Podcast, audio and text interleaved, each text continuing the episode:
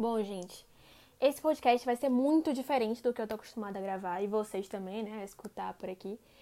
Primeiro porque não tem nenhum escrito por trás disso. Eu tô sem papel, tô sem roteiro, não sei nem para onde é que eu olho aqui sem a minha cola.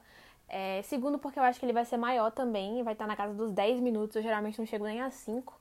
E terceiro porque eu sempre trago uma, uma coisa bem poética, né? Uma coisa com bastante, não sei, figuras de linguagem, essas coisas assim. Eu gosto desses floreios. É o motivo disso aqui existir, é o que eu faço. Isso aqui surgiu disso, né? Mas esse aqui vai ser uma conversa, vai fugir um pouquinho do, do propósito. Mas vamos lá, quem sabe sai um escrito desse, dessa conversa aqui que eu vou ter com vocês hoje. Tava conversando com um amigo meu, tem nem, tem nem meia hora.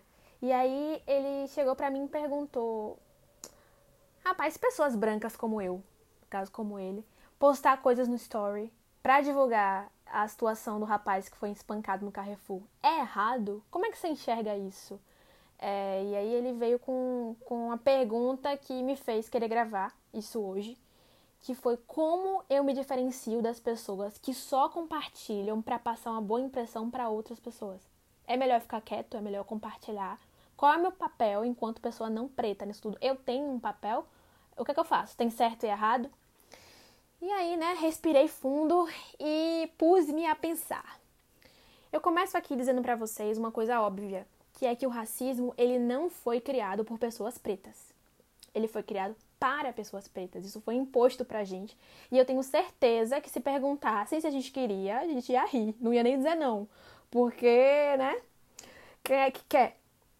Então, é tendo isso, é tendo isso em mente que, para mim, o primeiro passo é que os negros conheçam a sua própria história. Que pessoas pretas conversem, estudem, debatam, esmiucem né, o racismo e que isso aconteça em ambientes compostos por pessoas pretas. Eu sou super a favor e eu amo coletivos, grupos de estudo, grupos de pesquisa, porque nesses ambientes, gente, rola tanta identificação, tanto compartilhamento de história, é um acolhimento surreal, representatividade, meus amigos, representatividade é tudo. As trocas que acontecem, sabe? Isso pra mim é, é, é daí, que, é daí que, que, que, que nasce, é daí que as coisas começam a acontecer.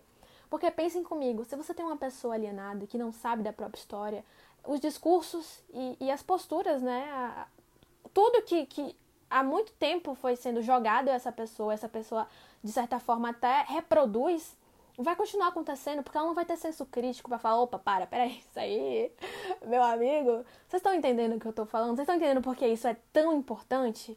De certa forma, é, é um gás para que a mudança aconteça. E toda mudança que se preze, ela tem que começar de dentro. Eu falo aqui dentro, tanto dentro da comunidade preta quanto dentro de cada preto, porque isso vai, ai, eu tô toda arrepiada. Isso vai, isso vai projetar, isso vai construir fortalecer a nossa autoestima. Isso vai fazer a gente refletir sobre questões como afeto. E, e principalmente, a gente vai conseguir ter força para projetar nossa voz para o mundo. Porque pense, quando um cantor tá indo para um show cantar lá, ele precisa fazer um aquecimento da voz antes, né? Senão vai falhar no meio, não vai ter voz até o final. Então eu também vejo como, de certa forma, uma coisa assim, tanto você se informar enquanto pessoa preta, quanto você passar essa informação para frente, sabe? E aí que a roda da informação vai, vai girar e a gente vai conseguir é, trazer esse conhecimento. Conhecimento é poder. E é com poder que a gente se impõe, é com poder que a gente sai do lugar que a gente está e que a gente chega onde a gente quer chegar. É, eu comecei dizendo para vocês que o racismo não foi criado por pessoas pretas. E eu também acho que eu já deixei claro aqui porque é importante que aconteça um debate apenas com pessoas pretas, em ambientes pretos. Mas além disso, esses pretos precisam ser escutados pelos criadores, né? Do racismo. De certa forma, se esse todo esse conhecimento ficar preso e restrito a esse ambiente, a gente também não vai chegar a lugar nenhum, né? Porque, ok, não foi a gente que criou, mas. E aí, pessoas que criaram, vamos destruir, vamos acabar? Então, eu também. Eu... Primeiro, essas pessoas pretas precisam ser ouvidas por pessoas que não são pretas. E a gente agora começa a responder de fato a pergunta. No meu ponto de vista, pessoas brancas precisam sim debater, compartilhar e conhecer as pautas raciais para que a rede de informação ela funcione. É, pensem comigo. É, é, o que eu sempre penso quando eu, eu, eu me deparo com essa pergunta, né? Que não foi a primeira vez que me perguntaram. Se você, mulher, vamos lá, meninas, você tem um clubinho, tem um clubinho não, tem um grupinho ali de, de meninos machistas, ok? E você quer explicar para esses meninos o que é o feminismo. Você vai conseguir? Você não vai conseguir. Primeiro que eles não vão nem te escutar né? E primeiro, o que, os que escutarem vão escutar para rebater e trazer aqueles argumentos chulos que na cabeça deles fazem sentido. Mesma coisa, é, pessoas gays, se forem tentar explicar para pessoas homofóbicas, não vão conseguir chegar em lugar nenhum. Então a mesma coisa é com pessoas pretas.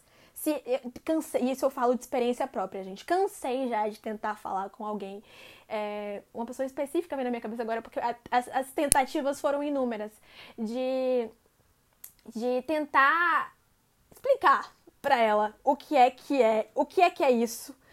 E no final parece que eu não sou ouvida, parece que que nem tá me escutando, sabe? Parece que todos os meus argumentos, todos os números, as minhas vivências, experiências não servem de nada.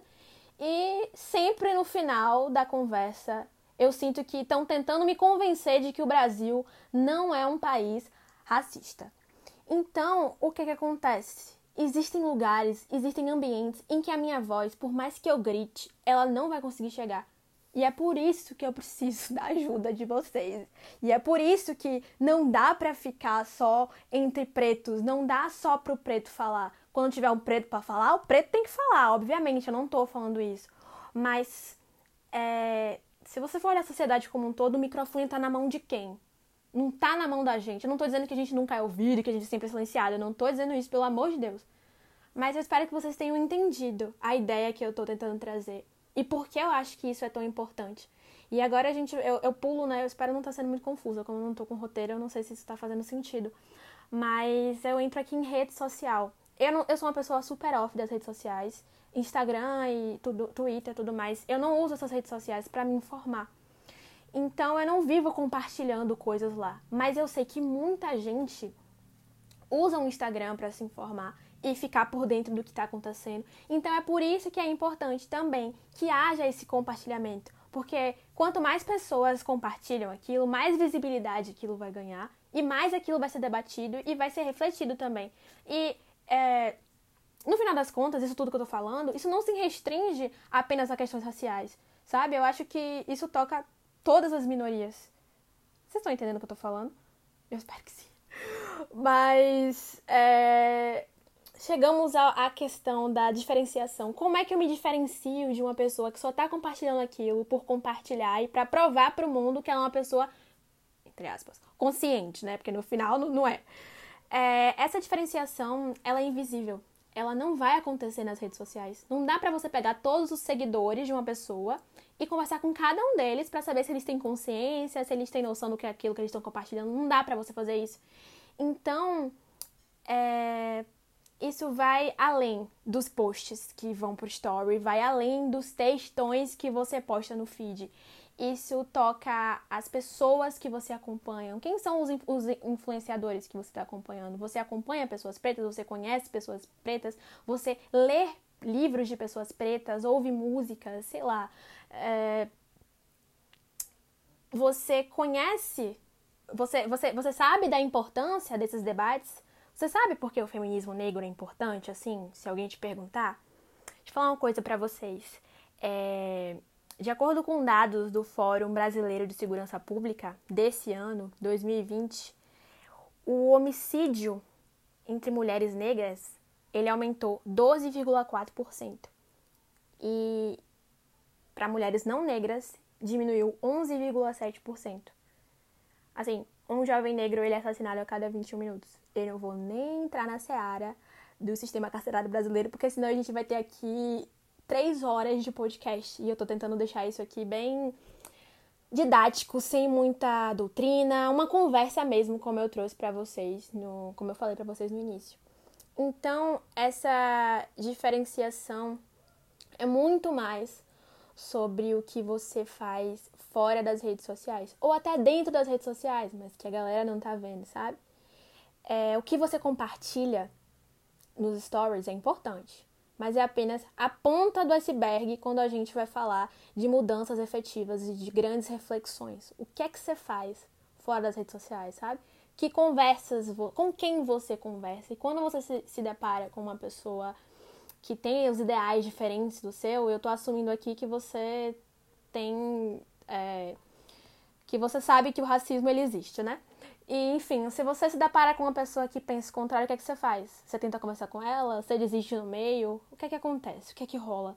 Então, essa diferenciação tá muito mais dentro de você do que no que você anda compartilhando, deu pra entender? É, eu espero que tenha sido clara. Como eu disse, era uma conversa. Esse áudio eu mandaria para algum amigo meu. O áudio que eu mandei para esse meu amigo foi muito parecido com esse, talvez menor. Eu fui mais direta. E é isso, gente. Dia 8 de, de março e 20 de novembro são dias que eu geralmente fico bem quietinha na minha. Eu digo que são os meus dias de repouso.